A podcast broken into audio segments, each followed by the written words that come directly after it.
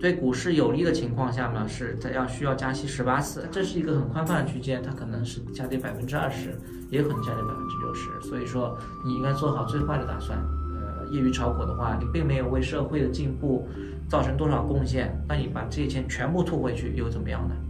也是公平合理的吧，不要急着去抄底。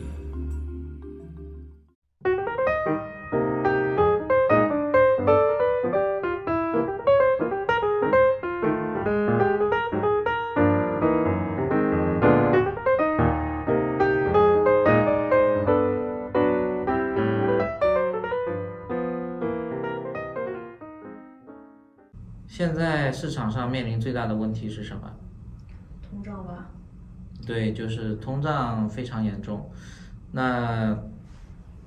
联储对于通胀的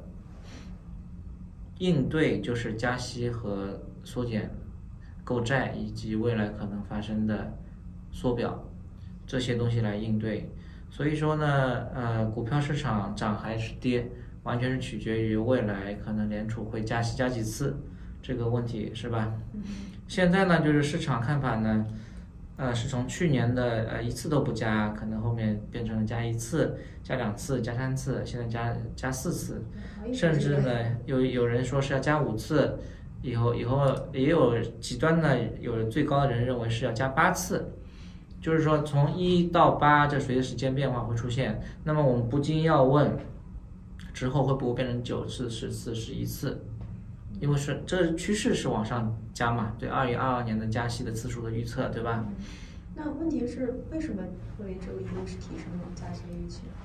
呃，是因为呢，就是去年对于通胀的这个后严重程度的是预估预估不足的，认为通胀呢它可能会自行消退或怎么怎么样，但是因为有宽松的货币环境在，所以说这不是一个仅仅是供给侧。受到供应链问题导致的一个通胀，而是供给和需求两方面同时作用的需求的一个上升，供给下降同时造成的一个通货膨胀，甚至现在需求的问题导致通货膨胀的因素可能是更大的。所以说之前一直说暂时性通胀相对还是对对，这个是不对，完全是不对的，因为你这么大的一个货币供应量在，所以必然会导致。呃，整体的一个通胀的一个上升，只不过时间早晚的问题，就是流动性陷阱不可能维持很长的时间。那现在就是说，关键问题是什么？关键是加息次数是多还是少的问题，对吧？对，这个会对市场、对股市可能影响比较大。加息次数还不会会不会继续的往上加呢？是肯定会加。如果联储希望在二二年让通胀见顶的话，它就必须要继续的呃，继续比现在预期的更快速度进行加息，就是就是为了是让实际利率的上升来使得通胀见顶，因为实际利率会确实会导致流动性的一个缩减。然后我们呢是去掉了一些对于股市。啊，不利的情况，你把所有的呃加息的历史上发生的情况呢都汇总了一下，然后做了一些回归分析，认为呢是啊对股市有利的情况下呢是它要需要加息十八次，达到四点五的一个利率，相当于四千五百个基点。现在呢市场是认为是可能是四次、三次、四次，现在我们认为要加十八次才能让。通胀通胀在一百呃二二年见顶，如果把所有的历史情况都放进去看的话，需要加息二十二次到五十五点五的利率才能够让通胀见顶。我今天还看一个专家说，IB 的那个创始人说，可能要联邦利率要升到六或者六七才能打压现在的通胀。对，那就是跟我们的观点是有点像了，就不是说是加三次四次的问题，是加十几次还是二十几次的问题，对吧？有一些专家也开始慢慢有这些。对这些想法都是都是呃，应该是有这种情况，因为只要他们对过去的历史通胀的历史和加息对通胀的效果的研究的话，都会得出一个差不多的结论。包括那个泰勒规则的现在应该有的这个利率应该是在六点几以上的。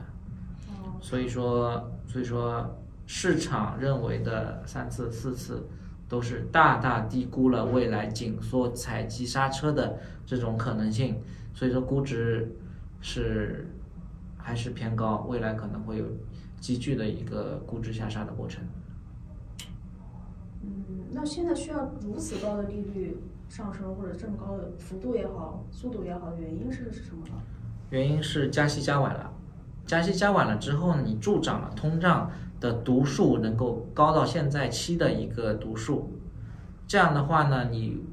呃你造成了这个通胀预期呢是之前啊三到四的时候的啊通胀预期是完全不一样的。你到了百分之七、百分之六的时候，你才说我要去应对它，跟你在百分之三、百分之四的时候，我马上要应对它，你应对它的难度是不一样的。哦，你的意思就是说，随着通胀的上升，人们也会预期未来会有更好、更高的数字，更高的通胀。对，就通胀的预期上升之后，你要去打压它的话，必须要下的猛药。你在六到七的这个这个，呃，六到七的通胀率的情况下去下的药的猛烈程度，一定是去比治理三到四的通胀的速度的猛药，一定要猛烈的程度是要更高一点，你一定要下更猛的药。这种猛就是要一猛的话呢，就是可以让大家的通胀预期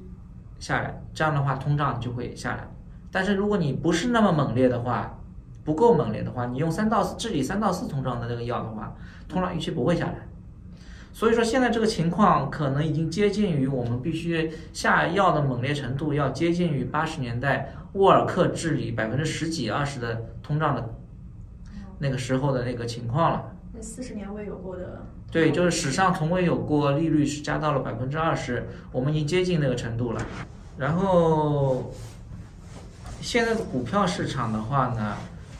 并没有想的那么远，并没有把这个可能十几次、二十几次的加息想进去，而且是这个十几次、二十几次加息是在二零二二年一年之内发生的，不是说是延长几几年，它不现在没完全没有往这方面去想，所以说现在并没有出现恐慌。或者说之前的牛市上涨的这么多，完全没有想到之后发生的什么事情，完全是一个市场变得非常的近视，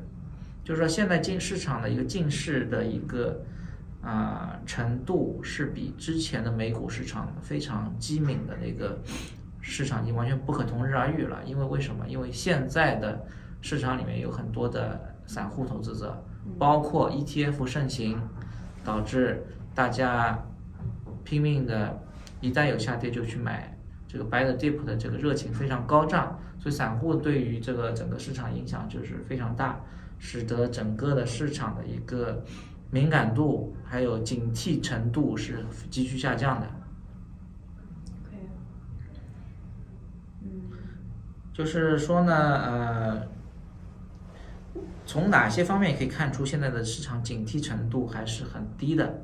是因为呃，YouTube 的博主们都在讨论什么？就是说都在讨论什么时候股票可以开始抄底了，还抱有抄底的一个想法在里面。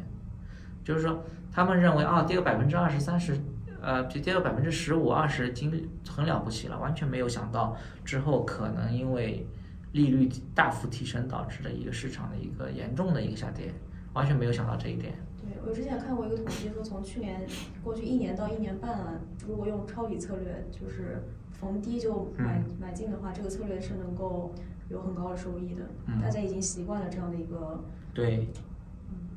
市场。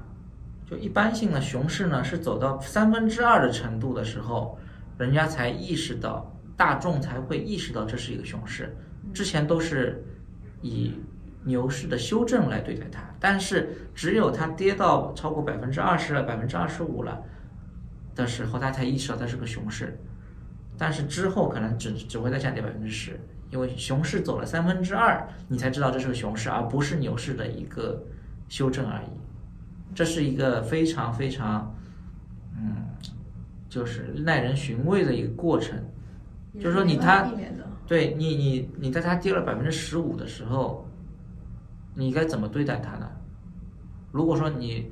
按照之前过去两年、过去几年的一个一个经验的话，或者过去过去十年经验的话，跌了百分之十五就应该去买，对吧？然后越跌越买，越跌越买。但是它跌过了百分之二十，进入熊市了，你应该怎么办呢？就变成卖了，那就是会亏损很多很多钱，对吧？可能卖的是那些真的散户啊，还有对啊，他他们在跌百分之十，五的时候去抄底，结果到了二十，跌到百分之二十，跌到百分之二十五的时候，反而把它卖了，很恐慌吧？你会想象当时这如果这件事情在今年发生的话，会不会想到这个事情的造成恐慌的程度，造成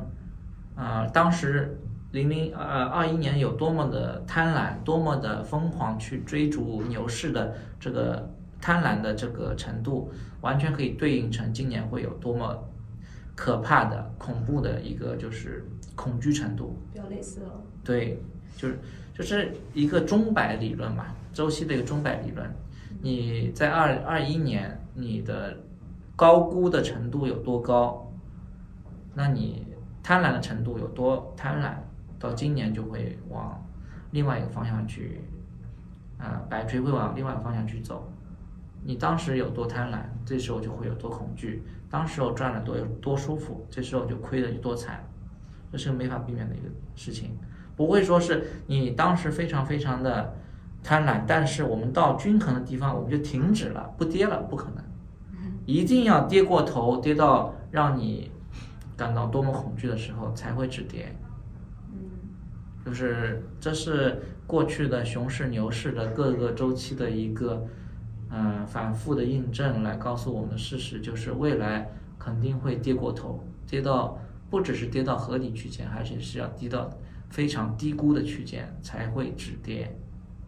如果这种情况发生的话，那会对美国的经济产产生比较严重的影响吗？对对，GDP 会应该会呃也陷入衰退是不无法避免的。因为股市崩了嘛，对，股市崩了是一一方面，就是呃，实际利率的上升不光是对股市造成影响，而且是对实体经济里面的企业的投资决策、消费者的各种买房的决策都会造成一些影响。实际利率上升是大杀是大杀四方的，不管你是虚拟经济还是实体经济，都要被就是造成巨大的损害。嗯，成本提高，嗯借贷成本，所以说，那可能大的企业相对还能够抵抵抗一下，或者怎么样，稍微好过一点。小企业说不定对，就可能可能会破产，所以会导致一个就是说，呃，非常奇怪的事情发生在二零年，我们拼命的政策，拼命的美国的政策，拼命的挽救了这么多的小企业，使他们免于破产，但是在二二年又不得不提高利率，让他们主动的让他们去破产，这是件非常滑稽的事情。确实。那可能会持续多长时间呢？如果这个股市带来这些衰退的影响的话，我们认为呢是可能是从二二年的 Q 二第二季度开始会，如果股市在之前有崩溃的话，很有可能会崩溃的话，在二二年的二季度到二四年的一季度都会产生一个呃处于一个衰退的一个状态。当然不可能，可能不是技术上的完全衰退，但是是接近一个零增长的 GDP 接近零增长，或者是呃非常低增长的一个状态，会持续到二四年的一季度，这是一个比较乐观的一个假设。如果有更不乐观，可能会持续到二五年都有可能。哦，可能就是看一下互联网泡沫那个时候，可能也是类似的情况，一年到两年的，对，可能不会像，可如果说我们这次的啊、应对通胀的这个猛烈的一个加息的状况是没有达到八零年沃尔克的状况的话，是谢天谢地的。嗯这样的话呢，它可能啊、衰退的程度是介于零零年互联网泡沫爆破到零八年次贷危机之间的。如果我们这次加息的猛烈程度会像沃尔克八零年的时候的一个猛烈程度的话，那我们这次的危机可能就会像零八年一样的猛烈。那现在好像主流的观点预期是二三年还是能增长百分之百分之四三点八左右的 GDP 增长。对，完全没有预料到二二年、二三年、二四年整个主流的经济圈完全没有预料过，就是说会有任何衰退的可能性。对，因为我看他们，如果你是停滞的话，可能接近零啊，或者是嗯零点几。，对，基本上不会降低到 GDP 增长百分之二以下的预测，现在是。这就是我们和主流观点之间的差异。那其实我们得出这些差异，主要还是实际利率的，就是上升很快的，或者幅度很高。那它为什么实际利率这么重要呢？因为它就是决定了人们的对于扩张、经济扩张还是保守这两者之间的一个心理的一个关键的一个分水岭。如果说你实际利率在上升，大家的倾向于是扩张的经济，比方说是更多的去买，啊，更多的去呃，实际利率比较低的情况下，我们就可以更多的去买消费，借借款借钱去消费，借钱去投资生产，借钱去买房子，各种各样的生活，甚至借钱去买股票，这种情况都会出现，因为实际利率非常低。但是如果实际利率非常高的话，这些东西就就完全都逆转了，大家都不愿意去做这些经济扩张的事情，这部经济就马上就陷入衰退了，就是这样。因为呢，实际利率是由名义利率减去通胀预期来得出的，就是说名义利率的上升就是我们市面上的利率上升可能会导致实际利率的上升，同时对通胀预通胀预期的下降也可能会导致实际利率的上升。但如果通胀预期上升的话呢，就就我不得不把名义利率提的比呃实际呃通胀预期上升幅度更高，来主动的把实际利率调升。这样的话就讨厌了，这样的话就会使得大家倾向于就是收缩的经济的观点，倾向心理倾向。这个好像也是更可能发生的事情吧，因为现在通胀预期最近调查的十二月份的密歇根的还是在上涨的，一直是创新高。对，就是说通胀预期和实际通胀的数值之间是有相关性的。除了四五年那次大的一个通胀之外，基本上都是通胀会使得通胀预期上升。现在通胀在往上走，大家预期呢它可能到顶了，但是如果它继续往上走的话，通胀预期就会往上走。通胀预期往上走，就逼迫联储不得不把名义利率提高的幅度是要高于通胀预期上升的幅度。这样的话呢，实际利率就上去了。实际利率上去的话，整个经济活动都会陷入一个比较慢的一个过程。哦，提到就是实际利率的上升会导致股市可能会崩嘛？嗯。但是我比如说我作为一个投资者，我去买股票的话，我现在想知道它股市可能会跌多少，就是。这是很关键的问题了，对吧？对股市会不会大幅下跌？肯定是会的，因为从我们只不看一些数据什么的，我们从观感上面去体会，就是人人炒股都能够比随便啊散户去炒股都会比巴菲特跑得好。然后呢，我拿呃美国很多的呃年轻人拿到了失业补助之后，马上去呃买入特特斯拉的呃看涨期权，这样的话，本来是政府希望他们去。安置自己的生活，他们拿到钱之后马上去买特特斯拉看涨期权，对吧？这些东西都是一种贪婪吧？助长泡沫。对，助长泡沫就是一种贪婪。然后就是说，你只是买了一个股票，然后你盯着股票看，你对社会造成的一个对社会造成的贡献，是不是比你去工作花这点时间去上班工作，是不是大？并没有。我把这炒股的时间我去用作。啊，餐厅里面做服务生，去啊做快递，然后或者说是去呃上我正常的上班，他们对社会的贡献到底是哪个更大？但对于这个观点，我觉得肯定是上班或者工作对社会的贡献更大吧。但比如说我有钱了，我可能会去消费啊，我消费了以后，你去生产，你扩大投资，你招人，其实不是。不是我，我现在只是在比我炒股这件事情跟我工作这件事情哪个对社会贡献大？那工作吧。对，那工作是贡献大。那你这两年，二零零二零年和二零二一年，你没有工作，你这些对社会并没有什么太大的贡贡献，然后你得到了回报，却是远远远远远远超过你去上班正常工作得到钱，对吧？这个是要被纠正嘛？绝对会被纠正。在零八年的时候，就有一个香港的著名的投资的投资家和那个也是投资专栏的呃写作者作者，他叫姓曹，曹仁超。他曾经就以这样的比方说，你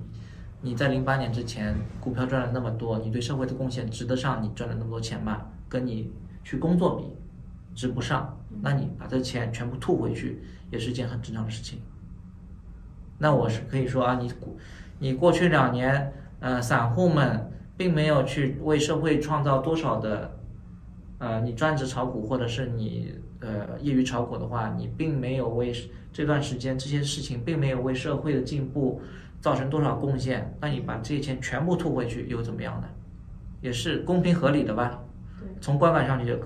公平合理的吧？从观感上好像这样解释是一步就能解释通的。对，包括包括现在不光是股票有泡沫，包括那个虚拟货币的泡沫，你虚拟货币炒虚拟货币更加和股市相比更没有理由。NFT 啊 NFT 啊，或者说是呃呃，或者说是其他的一些投机的一些东西，甚至在呃元宇宙里面去炒房，把房子的价格也炒得很高，那些事情，对于你社会的贡献比你的呃你这些时间的投入，对于比起你的工作来说，对社会的贡献肯定是呃工作更大。那么你这些赚来的比工作多了多了多了的钱，完全被消灭掉，也是正常的，也是合理的。而且我发现这个现象其实也是在助长通胀的。对啊，助长通胀的，助长通胀就是我有钱了，我可以去肆意去消费了对，，这样的话这但是却没有那么种多工人对，就是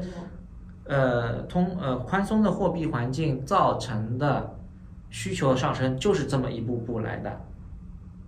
你在消费层面，你股市赚了，或者说是啊、呃你因为工资上涨了，所以说你需求上升了，这样就是推从需求侧去推动通胀的一个强有力的力量，只能靠这是货币现象，只能靠收紧货币来一步一步的把这些都给都给往反方向的推，通胀就自然下来了。直到你把赚的吐出去一点。对你赚的全部吐出来吧，吐出来就可以了，就没有通胀了。那所以有这个泡沫的话，可能会跌很多吗？这次就是观感上说有这这样程度的泡沫，确实是泡沫了，它跌是正常的，对吧？观感上面讲，但从历史可比的一些数据上面来看呢，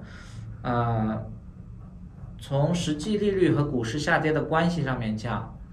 这次下跌百分之二十是完全是呃不出不不让人意外的。百分之二十，至少是百分之二十以上，是跟之前的所有的实际利率上升和股市下跌之关系之间的一个一个一个推推推演过来，认为是至少跌百分之二十是啊、合理的。如果你不跌百分之二十的话呢，当然是也有可能的啦，对吧？但是我们会非常非常气惊奇。嗯，还有从估值上面看呢，你现在的估值的吸引力是非常低的，和呃和未来可能呃利率上升之后，国债的吸引力会在慢慢慢慢慢慢超过你的股市。这样的话呢，你现在股市跟国债相比的它的一个相对的一个优势呢，呃，就是吸引力呢就会消失，甚至是变负。这样的话呢，你为了重新让股市跟国债拥有同样多的吸引力的话，你必须要下跌百分之六十以上。哇，百分之六十听起来很多。对对对，就是就是它这是一个很宽泛的区间，它可能是下跌百分之二十，也可能下跌百分之六十，所以说你应该做好最坏的打算。就是不要就是不就开始长期对你不一定说是你把你长期投资的股票全卖掉，对吧？你反正长期投资，你看的是长远，但不一定要全卖掉。但是你想着要抄底的话，你最好要留出足够多的安全边际。巴菲特也说，也是有持有了百分之五六十仓位，他也不会说是一次大熊市我就把它卖了，不卖。但是我可以保留很多的现金，不来抄底。等到你们恐惧到达了非常非常严重程度的时候，嗯下跌百分之三十、四十、五十、六十，他们已经痛不欲生的时候，多头已经痛不欲生的时候，我再下场去抄底，那才是底，那才是抄底。现在大家都没有什么痛苦程度，并没有是很大。你抄底的话，不是抄在呃那个脖子上吧？现在好像跌了百分之十了，科技股。对，那个纳斯达克跌百分之十嘛，不要急着去抄底，是一个比较比较呃明智的一个选择。好的。